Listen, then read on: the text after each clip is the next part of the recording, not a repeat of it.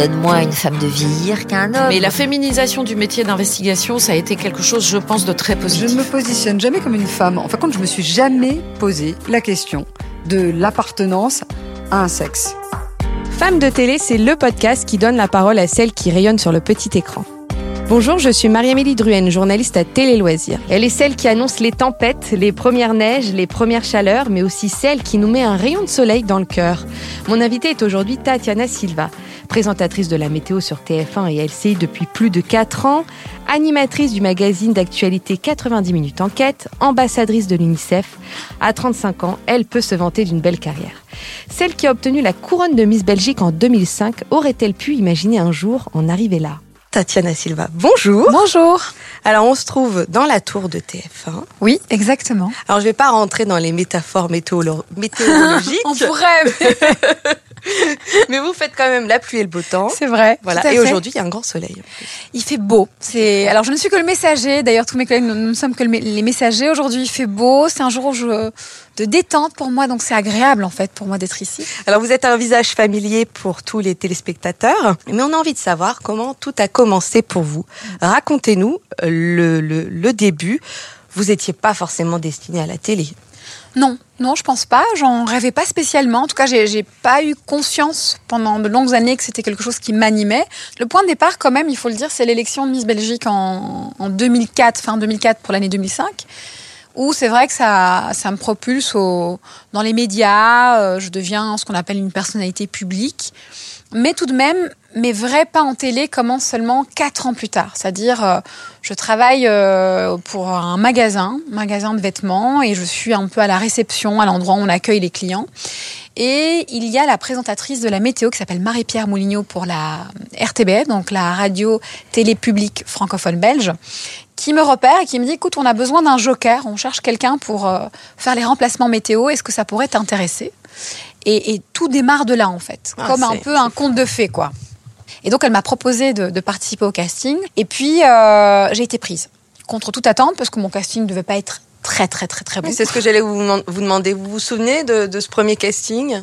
Euh, oui, oui, bien sûr, j'étais hyper stressée parce qu'il faut savoir que euh, la caméra, ça stresse toujours. De toute façon, même si on est très à l'aise, voilà, on a peur de ne pas par- parler bien, on ne sait pas trop comment bouger. Mais là, on a encore des éléments en plus, c'est tout le vocabulaire technique de la météo, la compréhension de la météo que je n'avais pas à l'époque, et puis cette espèce de fond vert sur lequel, euh, avec lequel on travaille et devant lequel on est et on ne se voit pas. Enfin, il y avait beaucoup d'éléments pour ce casting qui étaient compliqués pour moi, mais bon, je me suis pas démontée, je l'ai fait.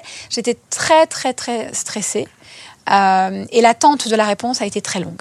Alors longtemps votre vie a été partagée entre la Belgique Oui. et la France. Comment vous êtes arrivé en France finalement? C'est pas très Eh bien, loin. hein. euh, non, non, c'est vrai que c'est une, c'est une question auquel j'ai pas vraiment de, de réponse. Je sais que Bibiane Godefroy, à l'époque, travaillait comme directrice des programmes euh, chez M6 et euh, avait déjà euh, eu plusieurs personnes qui étaient venues, donc Sandrine Corman, qui est une présentatrice belge, qui, est- qui avait commencé aussi à travailler en France, et on m'a repéré à la météo. Je faisais la météo pour TV5 Monde et la RTBF, et on m'a repéré et on m'a demandé de, de, de pouvoir euh, intégrer l'équipe euh, sur M6. Ouais, parce que Et le début c'était M6. Exactement. Donc pas beaucoup de gens se, se souviennent, mais Mhm. j'étais là et ça m'a d'ailleurs euh, assez euh, servi parce que c'est ce qui m'a permis de m'initier à la géographie française, qui est quand même très différente de la géographie belge. Effectivement. Alors donc ça fait maintenant 4 ans que vous avez rejoint. Oui, ça va faire bientôt 5 au, au mois de mars. euh, la maison TF1. ouais, ça passe vite. Si on dresse le bilan à cette heure, qu'est-ce Oui. qui a été le plus difficile pour vous lors de votre carrière? Euh, de, de quoi? De toute ma carrière ou de ici chez TF1 de, votre carrière en tant que femme de télé Euh, alors, femme de télé, je sais pas, mais en tout cas, spécifiquement dans ma fonction à la météo, c'est particulier la météo. Je veux dire, soit on a un parcours où on est prévisionniste, donc on a, on a étudié et on s'est spécialisé dans le domaine de, la météorologie et on, on est doué et on est bon communicant et on a terrain à la télé, c'est le cas de Louis Baudin par exemple. Soit on passe par une porte un peu euh, euh, différente et donc du coup il y a quand même un qui est personnel, hein, qui est le sentiment de légitimité Mhm. syndrome de l'imposture, certains l'appellent comme ça aussi, dont, dont je parle dans, dans mon livre. Et Mhm. c'est quelque chose d'assez particulier. Si on se- on se- même si on a beau se former, on a beau avoir euh, 5 ans, 7 ans, euh, euh, plus de moi ça fait 12 ans maintenant de, de métier, on a toujours ce sentiment, moins maintenant, mais il y a eu longtemps ce sentiment de est-ce que je suis à ma place? Est-ce qu'il n'y aura pas un une personne euh, qui va observer euh, toutes mes météos et se dire mais en fait euh, c'est une imposture. Cette personne n'a rien à faire là-dedans. Et donc il y a un sentiment qui a longtemps plané parce que parce que c'est un métier compliqué, que il- voilà il y a c'est pas un parcours classique quoi. J'ai pas un parcours classique, j'ai pas fait journalisme comme beaucoup de gens ou sciences politiques et puis j'arrive aux communications et j'arrive euh, dans le service je sais pas moi info et puis finalement je me forme à la météo. C'est il y a toujours un sentiment un peu d'il- d'illégitimité qui s'est vachement apaisé en arrivant chez TF1 parce que c'est le plus grand groupe euh, qui existe francophone en, Europe et numéro un en France, et aussi parce qu'ils investissent beaucoup dans le service météo. Donc c'est un peu, je disais toujours au début, la Rolls-Royce de, de la météo pour les gens qui aiment ça. Donc on met tous les moyens euh, en place, on prend ça très sérieusement, et donc si on vient vous chercher, alors que la liste est longue hein, de gens qui auraient pu prétendre à avoir mon poste, je me dis c'est que peut-être je fais pas si mal que ça mon métier et que je, je mérite ma place. Est-ce qu'on vous a fait sentir parfois que vous n'étiez pas à votre place, que vous ne méritiez pas? Est-ce que vous avez eu des interlocuteurs? Forcément, j'imagine. Alors moi, c'est en plus une, une, une double casquette. Comme j'ai été Miss Belgique, euh, que j'avais pas spécialement terminé mes études, en tout cas, j'ai pas fait d'études supérieures, il y a ce sentiment qui plane de, et dans le livre je le dis aussi, que, que mon seul diplôme était ma couronne quelque part. Et euh, on a encore ce- cette idée euh, un peu, euh, je trouve, limitée du profil d'une femme euh, qui est euh, ce qu'on appelle une reine de beauté, qui euh, n'a que ça à faire valoir, alors que il y a d'autres choses. C'est comme si on avait une, une directrice qui était hyper compétente dans ses, dans ses prérogatives et ne pouvait pas aimer faire du pain ou, ou n'était pas maternelle. Enfin, c'est c'est des choses assez archaïques, je trouve, Mhm. comme, comme image. Mais les C'est cases réducteur. en et très plus. réducteur en Mhm. plus. Et ce sont des cases qui rassurent. C'est-à-dire que les gens ont besoin qu'on soit dans des cases. Dès qu'on n'est pas dans des cases, ça perturbe. Vous dites hein, dans, dans votre, dans votre livre, euh, vous avez cette formulation, les Miss ont souvent été réduites à de belles plantes. Oui. Euh, c'est l'impression que vous avez pu avoir, vous, au début, euh, sur les plateaux télé, même lors de votre période de Miss Belgique? Alors moi j'ai toujours eu un franc parler, donc si j'avais le sentiment ou la sensation que c'était à ça qu'on voulait me réduire, c'était difficile de me réduire à ça. Mais euh, oui, il y, a y, y quand même quelque chose de euh, c'est joli euh, d'avoir une jolie femme euh, à un endroit, ça va être une jolie, c'est toujours une jolie, une belle plus-value. C'est voilà. Alors ce qui est compliqué, c'est que je peux pas lutter contre ce qu'on estime que je suis physiquement, parce que c'est en fait une, une- appréciation euh, plutôt extérieure et très subjective finalement je peux pas donc re- rejeter une partie de moi en disant je c'était compliqué c'est presque euh, schizophrénique Mhm. Je rejette euh, la réduction le côté réducteur à mon physique et en même temps c'est une partie de moi je peux pas complètement le rejeter parce que c'est ce qui m'a donné aussi l'opportunité donc c'était un peu un peu compliqué donc oui il y a, ce sentiment d'une jolie plante et c'est un- une expression que j'ai souvent utilisée en disant je ne veux pas être une jolie plante. Mhm. Alors, de cette période où vous avez été Miss Belgique euh, 2005, euh, quel souvenir vous gardez? Est-ce que ça a été une période heureuse? Ou au contraire un peu difficile pour vous? Il y a eu un peu de tout en fait. À l'époque, euh, l'élection de, de Miss Belgique, il n'y avait pas de. Enfin, proposait ni euh, appartement, enfin ni logement, ni loyer, euh, enfin pas loyer, mais euh, salaire à la, à la Miss. Et donc c'était pour la première fois, ils étaient confrontés à une- L'inverse de, de Miss France. de Miss France. Et nous, on l'avait pas. Et pour la première fois, ils tombaient sur une candidate et une Miss Belgique qui, elle, pour le coup, qui était moi, euh, ben, était déjà autonome financièrement entre guillemets. Donc, je, je- en tout cas, j'avais pas de parents, je devais payer mon loyer. Donc ça, ça a été ce que moi j'ai appelé concrètement l'année de Cendrillon. C'est-à-dire une magnifique année parce que j'ai été, euh, j'ai voyagé, j'étais invitée à des réceptions, euh, on faisait beaucoup de choses. Mais je disais un peu princesse le soir, et puis arrivé minuit, euh, le carrosse se transformait, et, le matin, il fallait payer ses factures, euh, euh, fallait voir comment on fait pour euh, payer son loyer, etc. Donc pour moi, c'était vraiment Cendrillon. Donc à refaire, je le referais, mais ça a été une année particulière pour moi. Et je crois que ça a été une année particulière pour la quand on voit toutes les Miss, la plupart étaient chez leurs parents, donc c'était que du bonus. Si elles gagnaient euh, de l'argent, bah, c'était un peu de l'argent de poche.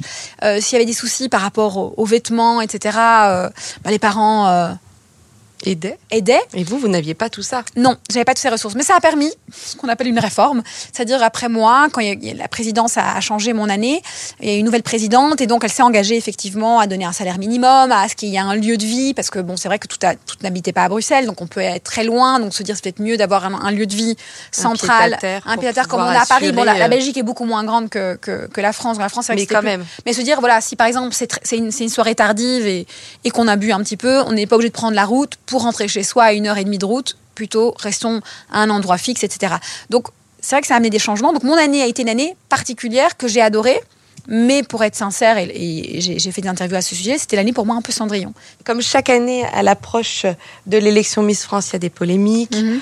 Euh, voilà, il y a des mouvements féministes qui peuvent dire que euh, bah, ça donne une mauvaise image des mhm. femmes. Mhm. Qu'est-ce que vous en pensez, vous, à titre personnel? Ah bah, C'est sûr que je ne serais pas la meilleure ambassadrice peut-être pour aller à l'encontre d'un concours pareil. Moi, je, je pense qu'avant tout, euh, il faut laisser la femme choisir.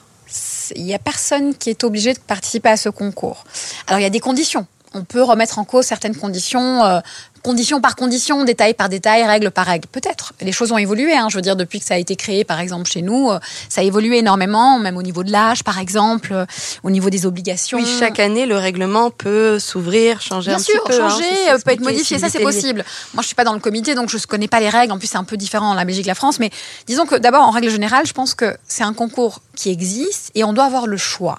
Je veux dire, on, a, lutté et on lutte encore pour que la femme ait le choix le choix de faire un tas de choses, euh, d'être libre, d'avoir son propre compte en banque aujourd'hui, euh, enfin aujourd'hui depuis quand même un, petit temps, mais d'avoir son propre compte en banque, de pouvoir euh, divorcer si elle le souhaite, de pouvoir avorter si elle le souhaite. Il faut que les femmes aient le choix. C'est un choix qu'on demande. Et donc, ce choix comprend aussi qu'il y a des femmes qui auront envie de participer à un concours de beauté aussi. Euh, qui voient ça comme une opportunité, comme vous à l'époque. On peut le voir pour mille et raisons. On peut le voir comme une opportunité euh, de travail. Moi, c'était mon cas, euh, aussi bizarre que ça puisse sembler, c'était vraiment mon cas. Ça peut être, je veux me prouver à moi-même, en fait, que je peux vaincre ma timidité et m'exposer aux yeux de tout le monde, parce que c'est un exercice qui est pas facile de parler en public et de pouvoir essayer de parler de soi. Se dire, ah, ben, c'est un pari fou je vais faire euh, un truc fou, ça m'intéresse pas du tout, je suis curieuse. Il y a mille et une raisons de le faire. Et il y a aussi le coup classique, je rêve d'être Miss France. Parce que ça fait rêver les petites filles, c'est comme ça. Alors, on peut ne pas y être attaché, ne pas aimer, même être anti ça, c'est aussi un droit. Mhm. Mais c'est le droit, il appartient aux deux. C'est-à-dire, et de participer et de dire aussi catégorique. C'est-à-dire voilà, si tu veux être catégorique, bah n'y participe pas et personne va te forcer, c'est ça qui est génial. Mais tu ne peux pas forcer non plus à quelqu'un de, ne pas y participer. Donc je pense que ça, il faut rester ouverture. Maintenant dans les détails, parce que voilà, dans les détails, peut-être que certaines règles peuvent paraître un petit peu oui. hors du temps. C'est-à-dire qu'il y a des règles, je les connais pas moi les règles, mais il peut avoir des règles hors du temps et c'est pour ça que normalement un concours et n'importe quoi, même, même un code de l'entreprise, tout évolue normalement. Donc on peut faire évoluer le concours et commencer à voir qu'est-ce qu'on peut y intégrer. Mais aujourd'hui, c'est une émission qui est hyper regardée, donc ça, témoigne que les gens s'y intéressent. Euh, et il y a plein de femmes et de jeunes femmes qui y participent et pour qui c'est une très belle opportunité. Donc après maintenant, à savoir si les codes physiques devraient changer, ça c'est aussi une vraie question. Mais ça, c'est quelque chose de global aussi. Mhm. Hein. Il, y a, Miss France, puis il y a Miss Univers, Miss Monde. Donc ça doit changer, pas, pas qu'ici, ça doit changer ailleurs aussi. Mais euh, je pense en tout cas qu'il faut laisser le choix aux femmes, surtout. Euh, certaines femmes ont, ont, eu un essor extraordinaire après ça, qui a commencé directement ou plus longuement. En tout cas en Belgique, on a toute une série d'anciennes Miss Belgique qui ont fait de la télé et qui y sont encore. D'autres qui ont plus fait de la télé et qui ont fait autre chose et qui ont fait aussi une très belle carrière, parce que les médias, c'est pas que ça. Hein. Il y a mhm. d'autres choses où on peut réussir, effectivement, et heureusement.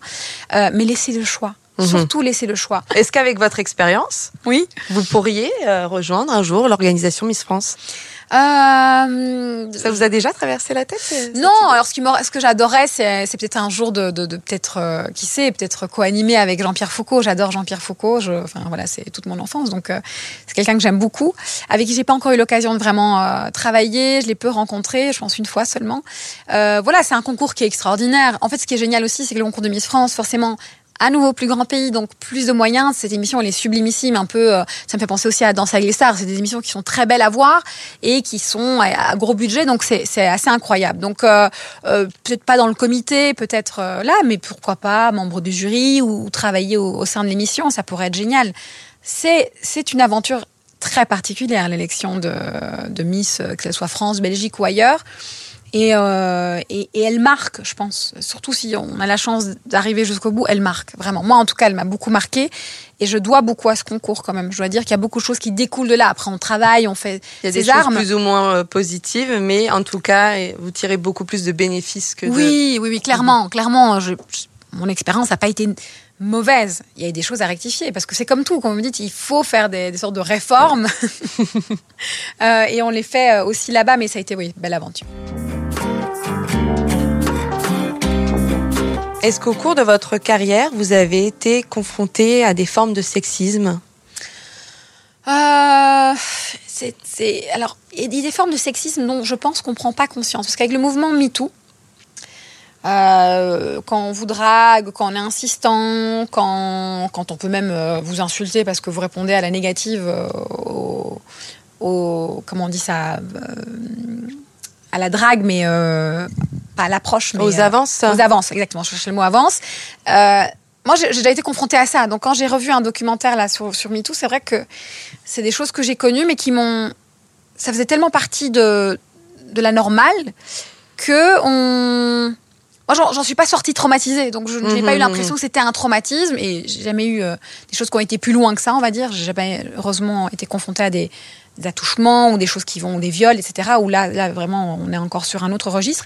Et donc, c'est vrai que MeToo a révélé des attitudes qui étaient sexistes euh, ou des remarques sur le physique, par exemple. Ça, c'est un truc qu'on m'a, qu'une amie euh, me disait, mais en fait, j'ai dû remettre un collègue à sa place en disant, mais en fait, pourquoi tu me fais toujours des remarques sur mon physique? Oh, t'as perdu du poids. Oh, t'as pris. Moi, je te fais pas de remarques sur euh, Ah, t'as perdu du poids, t'es plus gros. Ou, Exactement. Elle dit, c'est pourquoi pour... Et c'est vrai que ça ne me tient pas éveillée. C'est-à-dire Mhm. que, mais c'est vrai que pourquoi on se permet de faire ça? Donc, c'est presque à nouveau ce système de déconstruction. De, j'ai lu quelques livres de, de certaines féministes, dont Mona Chollet, et donc c'est expliquer comment dire en fait ce n'est pas normal, d'où ça vient, et déconstruire ça. Mais c'est compliqué parce que c'est vachement important de dire enraciné. ce n'est pas normal. Oui. Ce n'est pas normal. Mais on s'en- il mais faut en avoir conscience. Mais c'est compliqué parce qu'on va dire quand ça n'a pas eu un impact grave ou vraiment lourd, parce que moi Ou même immédiat, parce que ça peut avoir un impact plus tard, mais on s'en rend pas Oui. forcément compte. Et donc c'est difficile le sexisme. Oui, évidemment, j'ai dû faire. euh, eu- euh, eu- j'ai eu par exemple quand j'étais Miss, j'ai eu un, un mec qui, en prenant une photo, parce qu'on fait des photos avec des, plein de gens, a mis sa main vachement plus bas, quoi. Mhm. C'est-à-dire pas au niveau du haut du dos, mais au niveau plutôt de, Mhm. de, de- de la naissance euh, des fesses. J'ai dû remettre sa main plus haut et j'étais mal à l'aise parce que sa femme était de l'autre côté, donc on va faire un scandale. Et, ou, des remarques en disant vous êtes vraiment magnifique, euh, j'adorerais euh, dîner avec vous quoi. Et vous dites la, la femme est à côté. Je me dis enfin, je dis enfin pour votre femme c'est pas très sympa monsieur. Je euh, vous êtes vraiment enfin. Et donc il faut trouver ce moyen où vous devez quand même presque vous excuser d'être là pour ne pas mettre à l'aise madame parce que le propos de monsieur est complètement déplacé. Donc oui, on jongle avec ça et en fait c'est un peu, je pense que les femmes c'est toujours un travail d'équilibriste. Votre adolescence, elle a été marquée par le décès de votre maman. Oui. Euh, ça a été un tournant dans votre vie. Comment est-ce qu'on rebondit après un tel euh, drame? Je sais pas comment, enfin c'est très personnel comment on rebondit, mais pour ma part, euh, j'ai essayé euh, de, faire au mieux. Et faire au mieux, ça signifiait qu'il fallait continuer à avancer. C'est-à-dire qu'une fois qu'on a un, choc émotionnel de n'importe quel ordre et à n'importe quel âge, on, aimerait vraiment que la Terre s'arrête de tourner. C'est-à-dire qu'on nous donne un, un temps pour nous, qu'on nous dise voilà, ça c'est ton temps, tu as un congé euh, de trois mois pour te remettre sur pied, prends ton temps. Et euh, on a une convalescence quand on a fait une opération, quand on est malade, euh, quand on accouche, heureusement d'ailleurs. On n'a pas de convalescence quand on a un gros choc émotionnel. Ou alors on est en arrêt maladie quelque part. Et, euh, et donc la, vie a continué à tourner. Je pense que paradoxalement, même si j'aurais voulu avoir du temps, ça m'a permis aussi de pas m'éterniser sur cette douleur, en fait de la sentir et de vivre avec et de faire avec. Et, ça donnait des moments assez particuliers, des moments où je pleurais en pleine rue, où j'allais me réfugier dans des églises pour pouvoir euh, bah, évacuer. Ou alors d'annuler des rendez-vous avec des amis et de, de rester le soir enfermé chez moi à, pleurer. Donc on, on- on le vit en fait comme on peut. Euh, moi je devais aller à l'école, donc j'allais à l'école, donc c'était déjà un moment où je devais tenir. Euh, et, la vie, en fait, l'impermanence de la vie et le fait que la vie continue fait que de toute façon, on... c'est comme si vous n'étiez pas capable d'être debout et que la vie vous remettait debout et dit tu vas marcher quoi. C'est-à-dire que vous, vous êtes cotonneuse au niveau des, jambes dans le coton comme ça et vous n'arrivez pas à vous tenir, et ben elle vous relève, elle dit bah il faut y aller quoi. Ces, obligations de vie fait que ben on survit. On Ça vous a rendu plus forte aussi, j'imagine, d'une certaine manière Oui, enfin plus forte, non. En fait, ça m'a rendue surtout euh, dure.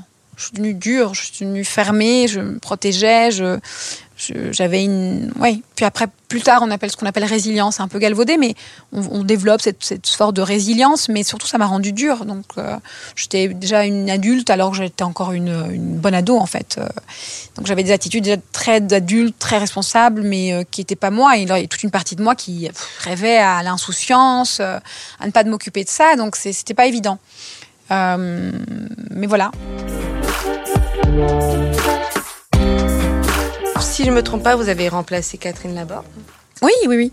Euh, Est-ce que vous vous êtes appelé au moment du passage de témoin? Non, je le regrette. Moi, je l'ai, je l'ai, j'ai échangé un petit peu avec elle quand elle est venue sur LCI pour parler un petit peu de, de comment sa maladie évoluait.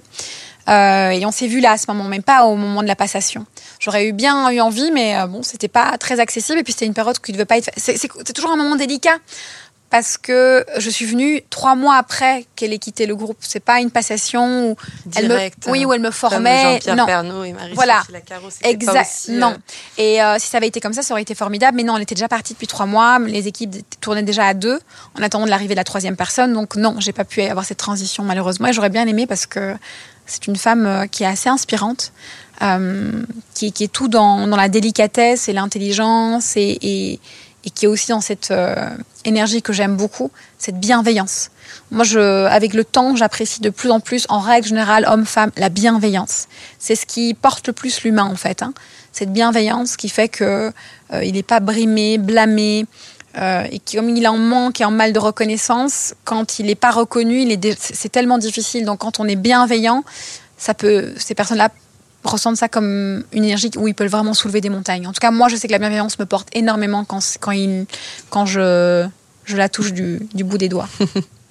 C'est un constat, il y a plus de femmes présentatrices météo que d'hommes. Oui. Comment est-ce que vous expliquez ça? Il y a plus de femmes même à l'info, en règle générale, que d'hommes. Il y a Marie-Sophie, il y a Audrey Crespo-Mara, il y a Anne-Claire Coudreau. Oui, chez nous, hein, dans le Mhm. groupe. Euh, bah, je ne sais pas, je ne l'explique pas. Euh, je pense qu'il faut faire des choix. Et donc, euh, peut-être qu'ils avaient eu envie cette fois-ci de remplacer une femme par une femme. Je ne sais pas. Ça fait Même historiquement, le, le, Bah, avant, c'était un... le rôle de toute chaîne confondue à la télé, Ah oui la présentation météo, ça reste quand même une, affaire de femmes. Parce que nous, on a eu un homme qui était très, très connu chez nous, euh, chez TF1, euh, pendant des années. Donc, c'est lui qui a quand même vachement brillé. Euh, je ne sais pas, peut-être que la femme communique des choses de manière plus douce, plus, avec plus de gentillesse, plus de, de joie, même si euh, Louis Baudin est, est une joie sur pattes. Donc, je ne peux pas dire que c'est pas son cas, mais je ne sais pas. Je ne sais pas, peut-être qu'ils ont estimé que ça passait mieux. Ils ont fait peut-être des études, que c'était plus agréable d'avoir une femme euh, pour communiquer ce genre d'informations. J'ai pas la réponse. Je pense que ça, il faudrait poser plutôt un- aux directeurs qui font des choix. Par rapport à ça, c'est vrai que en Belgique, euh, bah en fait, ce qui se passe, c'est que c'est toujours un, un trio. Et donc, il y a toujours deux femmes et un homme, souvent. C'est rare Oui, qu'il y ait quand deux même hommes une euh, profession euh, plus féminines. plus ouais. féminine. Peut-être qu'on est plus doué dans le métier. Alors qu'il y a quand même peu, moins de femmes à la télé, mais à la météo, il y a Oui. plus de femmes. Mais chez nous, à l'info, il y a plus de femmes. Donc, en fait, c'est pas, c'est plus que la météo, en fait. Nous, chez TF1, euh, au JT, on a plus de femmes. Donc, c'est une femme le midi, c'est un homme le soir et c'est deux femmes le week-end. Donc, non, vraisemblablement, on fait très bien notre métier et ça, et ça plaît. Donc, chez nous, en tout cas, c'est la ligne euh, euh, éditoriale. C'est les femmes qui sont plutôt aux commandes de l'info et de la météo. En tout cas, il y a eu ce concept de la Miss Météo, Oui. lancé par Canal+. Oui. Qu'est-ce que vous en pensez, vous? Ah bah ça devait être génial. Je veux dire, c'était des comédiennes en fait. Les gens me disent toujours, euh, elle faisait la météo. Je dis bah enfin, elle faisait pas la météo. Elle faisait en fait un travail de, de comédienne avec comme prétexte la météo. Je pense que pour une comédienne, ça doit être assez drôle à, à- à faire. C'était pas réducteur pour les femmes? Pourquoi? Miss Météo? Moi, j'ai aucun problème à ce qu'on m'appelle Miss Météo. Moi, j'étais Miss Belgique, j'étais Miss Météo. euh. En fait, on attache beaucoup d'importance au nom, mais faut un peu. euh, Enfin, j'avais vu un combat où qui était pourquoi on dit mademoiselle et euh, madame, mademoiselle et monsieur. Bon, oui, c'est vrai. Bon, Moi, ça me dérange pas qu'on m'appelle mademoiselle, quoi. Je veux dire. Gentilhomme. Oui, je- enfin, je sais pas, il y, a des- il y a des choses. Vous savez, la vie, elle passe vite. Et euh, il y, a- il y a des questions que j'ai envie de me poser et des questions que j'ai pas envie de me poser. Je, je- je trouve que c'est pas euh, très important. On m'a toujours appelée Miss. Bon, En tout cas, il y avait un stéréotype qui était véhiculé à travers ces Miss Météo, souvent euh, perché sur des talons, euh, plutôt apprêtés, plutôt jolis. Je sais pas, moi j'ai vu une séquence où elle était, elle était toute nue, elle courait euh, dans les champs. Donc euh, du coup, c'est- ça qui m'a Il y marqué. a celle-là aussi, effectivement. Moi, c'est celle-là. De- Non, moi, je, moi, j'étais admirative de. C'était des comédiennes, donc j'étais admirative de, de ce qu'elles pouvaient jouer, parce qu'en fait, j'aurais pas été. ca- À l'inverse, euh, je sais pas si elles auraient, elles auraient été capables de faire mon travail à l'antenne, mais moi, le leur, j'aurais pas, j'aurais pas pu le faire, vraiment.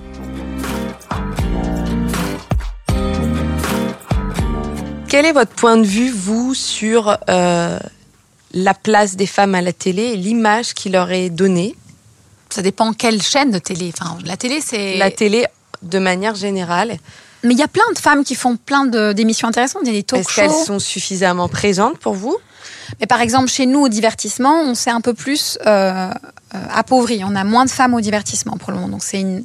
il y a eu toute une période où on avait plus. Maintenant, il y en a moins. Donc, il va falloir euh, retravailler là-dessus. Et je pense que la chaîne en est consciente. Mais à l'inverse, à l'info, c'est les femmes qui dominent. Donc, euh, rien n'est blanc ou noir. Quelle est la position de la femme? Euh, Je pense qu'il y a plein de femmes qui font des choses. euh, intéressantes au niveau du JT, au niveau des émissions de télé, que ça soit sur France Télévisions. Donc, je pense qu'il commence à avoir un équilibre. Maintenant, peut-être il y a des femmes qui aiment le foot et qui disent il n'y a pas assez de femmes dans le sport, mais je pense qu'ils sont en train de rééquilibrer aussi, on le voit. Il y a un rééquilibrage. Après, l'idée, c'est que on peut pas mettre une femme pour mettre une femme. Il faut trouver une femme qui s'y intéresse, qui est expérimentée, qui a une compétence. Voilà, il faut, il faut trouver aussi les bons éléments. Moi, je suis pas de. Vous n'êtes pas favorable à des quotas Mais c'est compliqué les quotas. Je pense que d'un côté les quotas ça sert parce que ça oblige et du coup on peut découvrir.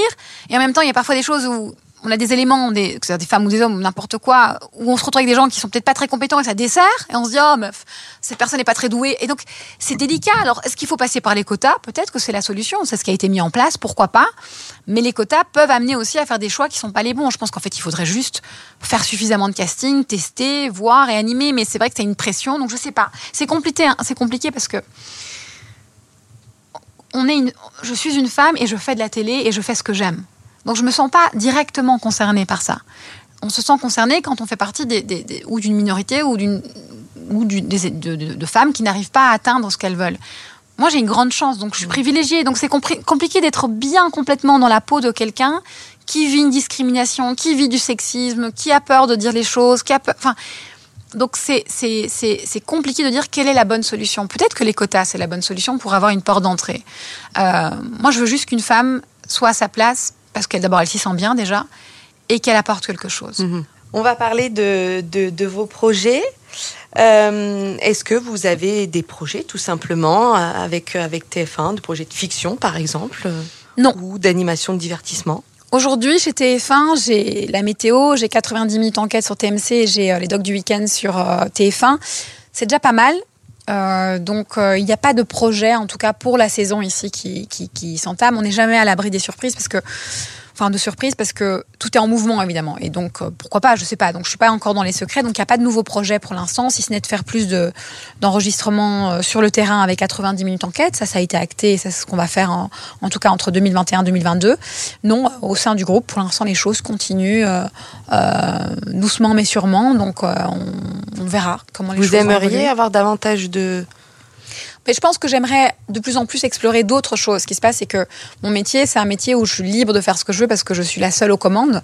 Mais c'est toujours d'une boîte à une boîte quelque part. Donc j'ai envie de faire des choses où je suis à la rencontre des gens. Les gens me fascinent énormément, donc j'aimerais être plus en contact avec euh, des gens. J'aime beaucoup tout ce qui est en lien avec le développement personnel. Donc ça, c'est plus complexe par rapport aux chaînes télé parce que c'est pas des, thématiques qu'on aborde dans n'importe quel groupe d'ailleurs. C'est plus euh, difficile, mais pourquoi pas euh, le développer même sur d'autres euh, d'autres plateformes. Ça peut être sur euh, sur des plateformes plutôt site internet ou, ou pourquoi pas un podcast. Mais Est-ce que vous avez eu parfois le sentiment d'être sous-exploité, comme ont pu le faire remonter certaines autres animatrices du groupe? Euh, bon, moi, je suis quand même déjà beaucoup utilisée. Après, on peut toujours faire plus. On pourrait euh, effectivement encore plus mutualiser, euh, travailler sur d'autres projets. Ce qui est compliqué, c'est qu'on a une boîte qui a des, des, très très belles marques qui sont déjà animées par des, des, des personnes. Donc, ils savent bien aujourd'hui que ça ne sert à rien de rajouter une personne, homme ou femme, sur un projet pour qu'elle soit là, pour être là. Ça va plus la desservir qu'autre chose à cette personne. Donc l'idée, c'est que il faut qu'il y ait des nouveaux produits. Il n'y en a pas non plus tous les jours des nouveaux. Donc ça, ça dépend. Donc euh, Mais sous-exploité. souvent les, nou- les nouveaux produits, c'est souvent confié à des animateurs euh, ou des vrai animatrices aussi. historiques. C'est vrai aussi. Mais dans, alors, il y a peut-être d'autres animatrices de la chaîne qui pourraient prétendre à faire ce genre de nouveaux projets. Moi, la différence, c'est qu'un nouveau projet qui est régulier, j'ai la météo. Donc, je ne peux pas, en fait, euh, m'engager sur quelque chose de nouveau qui viendrait porter préjudice à mon premier engagement pour lequel j'étais engagée. Donc, c'est compliqué. Donc, moi, ce serait plutôt des projets de one-shot ou des choses assez courtes. Donc, ça, il faut encore trouver. Donc, ça, ça met beaucoup de conditions déjà. Donc, c'est pour ça que les émissions comme 90 et Doc, ça va parce que c'est enregistré. On peut trouver des, des moyens de, de faire les choses. Sur des nouveaux projets, c'est pas simple. Je veux dire, les nouveaux projets qu'on a reçus, euh, que ce soit une famille en or ou quoi, il faut pouvoir être disponible et pouvoir le faire. Et puis surtout, moi, je suis plus à l'info que vraiment au divertissement. Mhm. Donc voilà, et puis les places sont, sont chères. Il y a peu de places en fait euh, disponibles et, euh, et donc il y a déjà des gens qui, qui pourraient prétendre à, à faire ce genre de poste. Donc euh, sous-exploité, pour l'instant, je ne trouve pas. Euh, on en reparle dans, dans deux, trois ans. Là, on pourra en reparler si les choses euh, n'évoluent pas pour faire d'autres choses en plus. Mais euh, pour l'instant, je pense que je serais euh, ingrate finalement de dire que je suis sous-exploitée. Et puis j'ai la chance de faire d'autres choses à côté, qui fait qu'à un moment donné, c'est comme ça dans la vie. En fait, si on n'est pas, en- si on fait pas suffisamment de choses au sein d'activités ou de programmes au sein de son groupe ou de sa société, qu'importe, bah, c'est de voir qu'est-ce qu'on peut développer à, à À côté. côté. Mhm. En attendant, parce que ce qu'on développe à côté peut, peut, peut devenir peut-être même l'objet d'une nouvelle carrière ou d'un- d'une reconversion. Alors on arrive à la fin de cet entretien. Alors moi j'avais pas envie de vous quitter euh, sans évoquer ce geste Oui. euh, que vous faites systématiquement à l'antenne, Oui. qui est de dire prenez soin de vous. Qu'est-ce que ça signifie ce geste? J'avais envie d'en savoir plus. Oui, c'est un geste qui vous caractérise. Qui me caractérise, que je dis depuis de très longues années, donc euh, depuis plus de dix ans en fait. Euh, je pense que prenez soin de vous, c'est vraiment, enfin et surtout prenez bien, parce que c'est et surtout en fait, c'est pas prenez soin, c'est et surtout prenez bien soin de vous, c'est que on vit dans un rouleau compresseur aujourd'hui parce que on travaille, on a des obligations euh, de différents types et qu'on on oublie de vraiment faire un état des lieux de comment on est et comment on se sent, de faire écho à quelle est notre, pour faire une métaphore, météo interne. Ça semble assez bateau, mais je, vois beaucoup de, de gens autour de moi, des gens proches, moins proches, des, des connaissances, qui sont passés dans des passages à vide parce qu'ils n'avaient pas sondé comment ils se sentaient, ils n'avaient pas eu le, ce- cette, cette attention pour, pour eux parce que oh, je dois m'occuper des enfants, de mon mari, oh, je dois travailler parce que j'ai des choses à remettre au travail, etc. Oh, il faut qu'on parte en vacances. Parce que...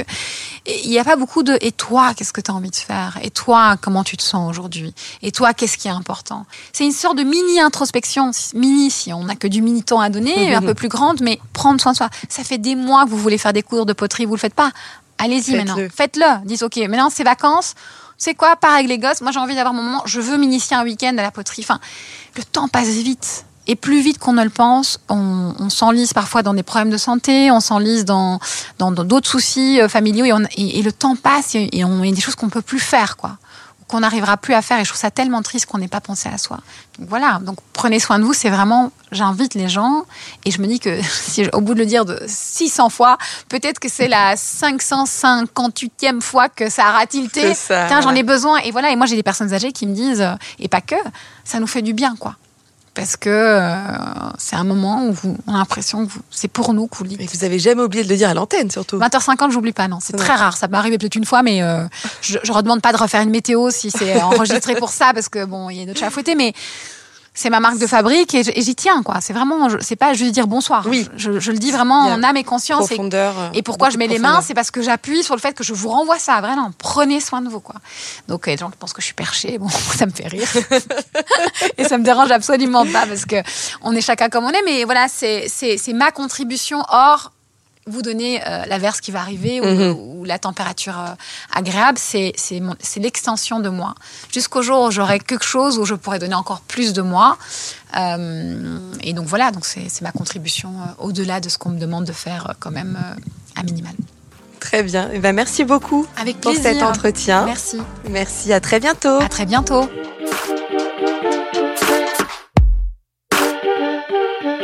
Et je rappelle que vous pouvez retrouver le podcast Femmes de télé sur Deezer, Spotify, Apple Podcasts et toutes les plateformes de podcast.